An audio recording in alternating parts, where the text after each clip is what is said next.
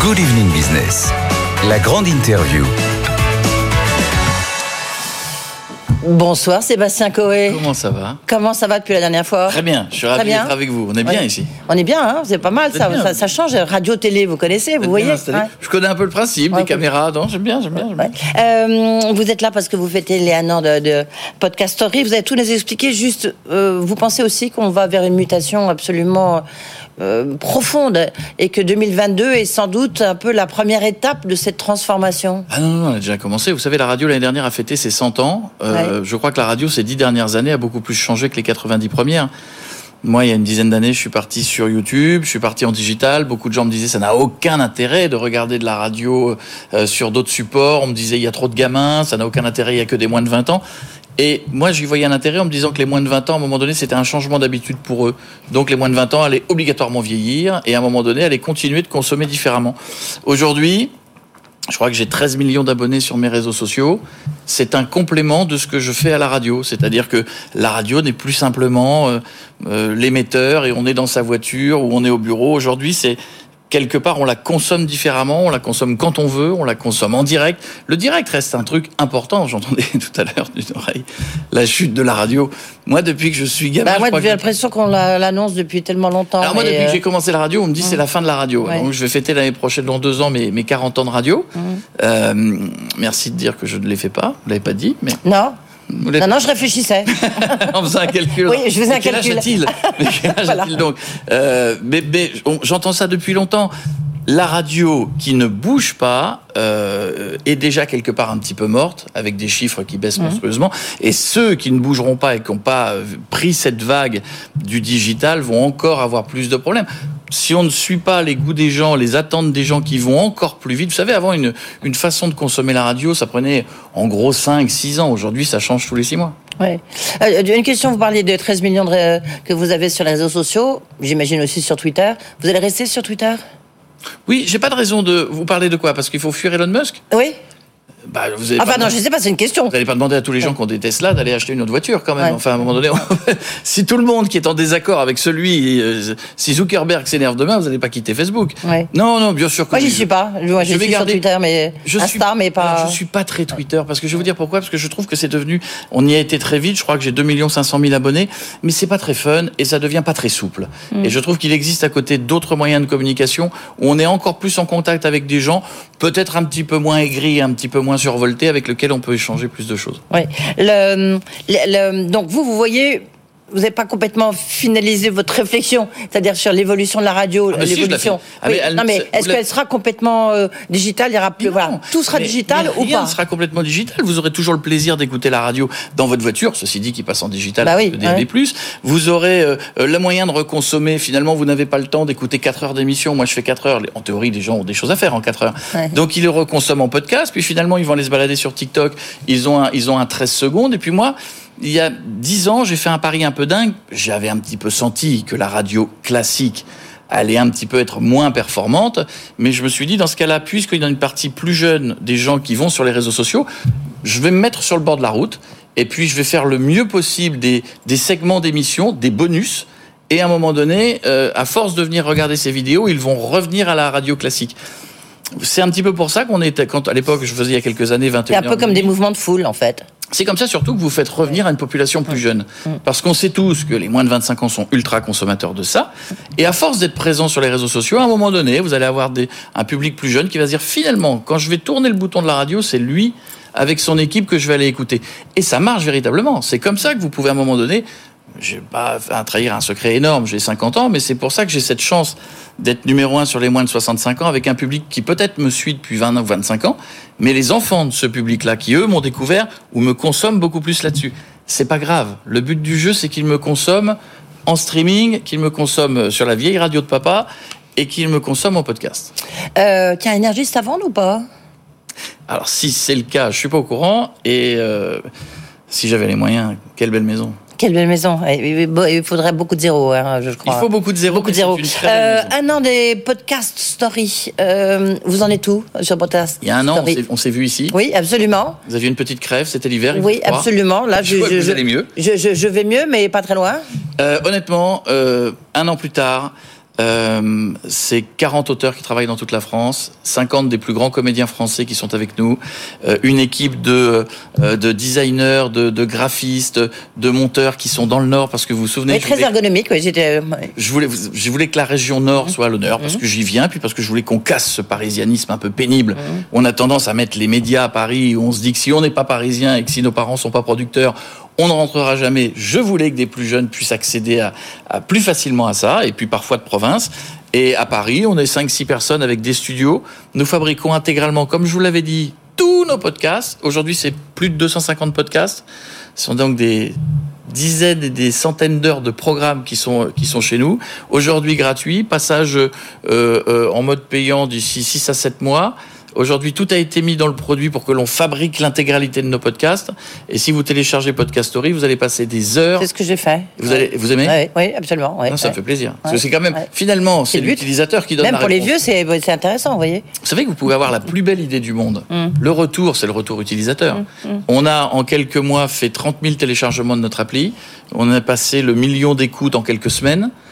Et je tiens à dire ça parce que c'est important, sans aucun moyen de com sur l'appli, parce que la, le principe était de dire, pendant la première année, on met tout dans le produit. Notre produit, c'est de fabriquer des podcasts. Et donc, euh, là, vous êtes à combien de podcasts au total? Vous l'avez dit tout à l'heure Plus de 250. Plus de 250. Le, ouais. Quels sont les programmes qui ont le mieux marché en deux mots? J'ai vu qu'il y avait Avatar là. Le, monde, le, monde, en 2050, euh, écrite par une journaliste spécialiste sur l'écologie. Euh, J'avais envie de dire démocratisé parce que Podcast Story, on n'est pas sur la ligne éditoriale de Radio France ni sur la ligne éditoriale de beaucoup de studios de podcasts un peu élitistes. L'explosion du podcast, vous savez qu'on est dedans. La vague. Euh, ah oui. Mathieu a peut-être été, bon, c'est dommage qu'il soit parti, mais peut-être un petit peu tôt. Euh, à l'arrivée du podcast, parce Ouais. que vous pouvez avoir la plus belle idée du monde. Si les gens ne sont pas encore en train de l'apprendre, vous dépensez de l'argent pendant longtemps. Ouais. La vague arrive, c'est-à-dire que ça va, c'est une explosion euh, et, et de plus en plus de gens consomment le podcast. Nous, on a fabriqué une appli très très simple. Si vous savez utiliser euh, Netflix, vous savez utiliser Podcast Story. Et, euh, et, et c'est un, un rêve pour toutes les équipes de fabriquer euh, euh, Laurie Tillman dans Le Monde en 2050. On a euh, Valérie Trierweiler qui avait fait un podcast qui a eu un gros succès chez nous sur une femme à l'Élysée. Euh, on a euh, 250, faut se souvenir de tout. hein. Mais dans tous les thèmes, ça va des crimes. L'avantage de Alors, story. donc là, on, deuxième étape, vous revenez nous voir dans un an. Euh, Oui. Là, là, il y a de nouveaux actionnaires qui rentrent? à lever de fonds dans les dans les 4-5 mois? Oui. Combien? Alors c'est pas le, c'est- ça va être quelques millions, ça va pas être démesuré. C'est, je vais vous dire un truc, c'est juste le moyen de s'offrir notre ambition, qui est de devenir le numéro un en France dans la fabrication et dans la diffusion de podcasts. Oui, mais la concurrence est rude. Ambitieux. Il y en a beaucoup, oui. Oui, mais il y a toujours de la concurrence en tout. Si vous Mais êtes, c'est le numéro un. Là. si vous êtes seul, Sébastien Coé, tout d'un coup, il me dit bon. je- si vous, vous Voilà. savez quand j'ai commencé la Attention, vous radio, dire que vous avez la grosse tête. hein, non, attention, parce que je hein. vais vous dire un truc. Quand j'ai commencé la radio, j'avais 13 ans, j'étais en Picardie dans l'Aisne, j'écoutais les gens qui étaient numéro un. Ouais. Et je me disais, je vais être numéro un à la radio. J'ai la chance depuis des années, grâce au public, d'être numéro un à la radio. Si vous avez des petites ambitions, vous aurez des petites réalisations. Mm. Donc, honnêtement, oui, il y a de la concurrence. S'il n'y avait pas de concurrence, ça veut dire que je serais seul sur un marché, ce qui est très mauvais signe. Oui, ce qui serait en référence, vu ce qu'on a connu là récemment, effectivement. Donc, si vous voulez, l'avantage, c'est qu'on n'est pas dans le NFT, on n'est pas dans la crypto-monnaie, on n'est pas dans un truc qui n'existait pas dans un cloud un peu virtuel, on est dans une nouvelle façon de consommer un média. Il y a toujours des gens en 2014 qui vous diront que payer pour avoir des séries sur leur téléphone, ça ne marcherait jamais. Aujourd'hui, il y a des millions de gens qui sont sur Netflix, Disney+, etc. Les gens qui vous disent vous n'y arriverez jamais, c'est ceux qui Il y représentent avait une pub comme ça, 90%. vous vous rappelez? ouais. C'est Guy de Graine. Oui. Pas comme ça que vous réussirez dans la vie. Mais j'ai passé ma vie à rencontrer des gens qui me, qui me disaient non, ça fonctionnera jamais. Perds pas ton temps à faire ça. Ne va pas sur YouTube, ne perds pas ton temps. Mets pas des caméras dans les studios de radio. Euh, il se trouve que là, on n'est pas dans du virtuel. On est dans une nouvelle façon de consommer. Le public, il a une envie simple. Je consomme comme je veux. Je consomme quand je veux, je fais pause quand j'en ai envie, je, et j'ai envie d'écouter dans ma Alors, voiture en faisant du sport. La question, Story. parce que derrière, euh, surtout vous êtes sur BFM Business, donc il faut quand même un modèle économique qui tienne la route. Est-ce que ça tient la route, Podcast Story Le modèle économique, il est simple. Votre chiffre d'affaires, c'est quoi Vous n'osez On pas le dire. communique pas les chiffres d'affaires. Ouais. Le- Surtout que le bilan, il n'est pas fini. L'année n'est pas finie. Oh, oh, Vous savez, ça, on- on- alors nous, on fabrique, on a, on a décidé depuis quelques mois de fabriquer en B2B parce qu'on s'est rendu compte que énormément d'entreprises avaient des stories à raconter. Évidemment. Et on a mis au service tous nos auteurs qui arrivent à fabriquer, raconter des histoires extraordinaires en 15 minutes. Notre format, c'est notre nom. On s'appelle Podcast Story parce qu'on ne fabrique en podcast que des stories. L'histoire de ma vie, ça a été la simplicité. Quand je fais de la télé, je fais de la radio ou que j'ai dirigé des radios, les plus grands succès des radios que j'ai dirigés sont parce que j'ai fait des choses assez simples et compréhensibles par le grand public. Il se trouve que Podcast Story, c'est fait pour le grand C'est ce public que j'allais vous dire. et c'est fait pour être populaire. Ouais, mais surtout, c'est voilà, c'est vous êtes pile au cœur euh, du podcast, quoi. Donc, euh, donc, euh, euh, parce que vous disiez tout à l'heure, il y a du monde. Oui, il y a du monde dans d'autres genres, dans la fiction, dans le livre lu, euh, dans la chronique. Il y a Magellan, il y a la d'autres, il y a. ETX. Il y avait Magellan Il y a, euh, qui, à un moment donné, a fait de la fiction, puis après est parti sur autre chose. Euh, nous, depuis le début, on, a, en observant le marché français, on s'est dit c'est bizarre, personne ne fait de la story, Mm. quelque chose de simple qui peut être écouté par un jeune, par quelqu'un qui a 45 ans. 30% des gens écoutent des podcasts pour s'endormir. On a fabriqué des podcasts Mm. où il n'y a pas un sound design monstrueux, pas d'explosion, pas de cris. Tous les comédiens que je salue parce qu'ils sont extraordinaires euh, viennent. Ça coûte combien de fabriquer un podcast? Je Ah, crois ça, dé- ça dépend de la signature. je crois. Vous savez, je suis allé. Je vais vous raconter une petite histoire. Hum. Il y a un- une fois, je fais, je fais une conférence il y a quelques mois. Il y avait un concurrent devant moi qui faisait de la fiction, donc rien à voir en podcast. Et à la question quel est votre coût minute du podcast, j'ai entendu 600 euros. Donc j'ai fait un calcul. Je me suis dit tiens, 30 minutes de podcast coûte 20 000 euros. Ouais. 20 000 euros, vous n'aurez jamais de monétisation de votre podcast. C'est-à-dire sur toute la vie de ce podcast, il ne gagnera jamais d'argent. Je crois qu'on est plus de dix fois moins.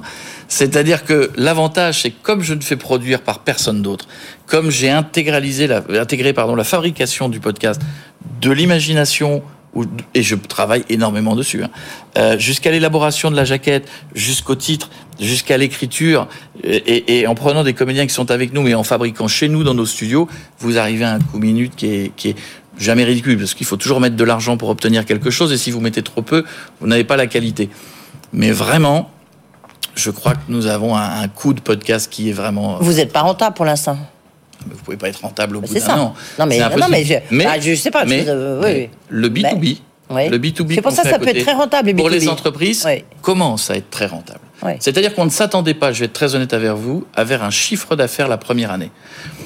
Moi, je viens d'une industrie, euh, j'ai observé depuis longtemps l'industrie du digital dans le monde entier, qui est l'inverse de l'ancienne industrie que vous avez parfois quand, vous avez un industriel. On fabrique pour 20, on a des charges et on essaie de vendre 100 et on se fait une marge. Voilà, ça c'est simple et à la fin du mois, vous savez combien vous en êtes. L'industrie du digital, c'est tout l'inverse. Vous dépensez beaucoup parce que vous devez exister. Une fois que vous êtes costaud, vous commencez à être rentable. Et ce commencer peut être au bout de 2 ans, 3 ans, 4 ans, 5 ans.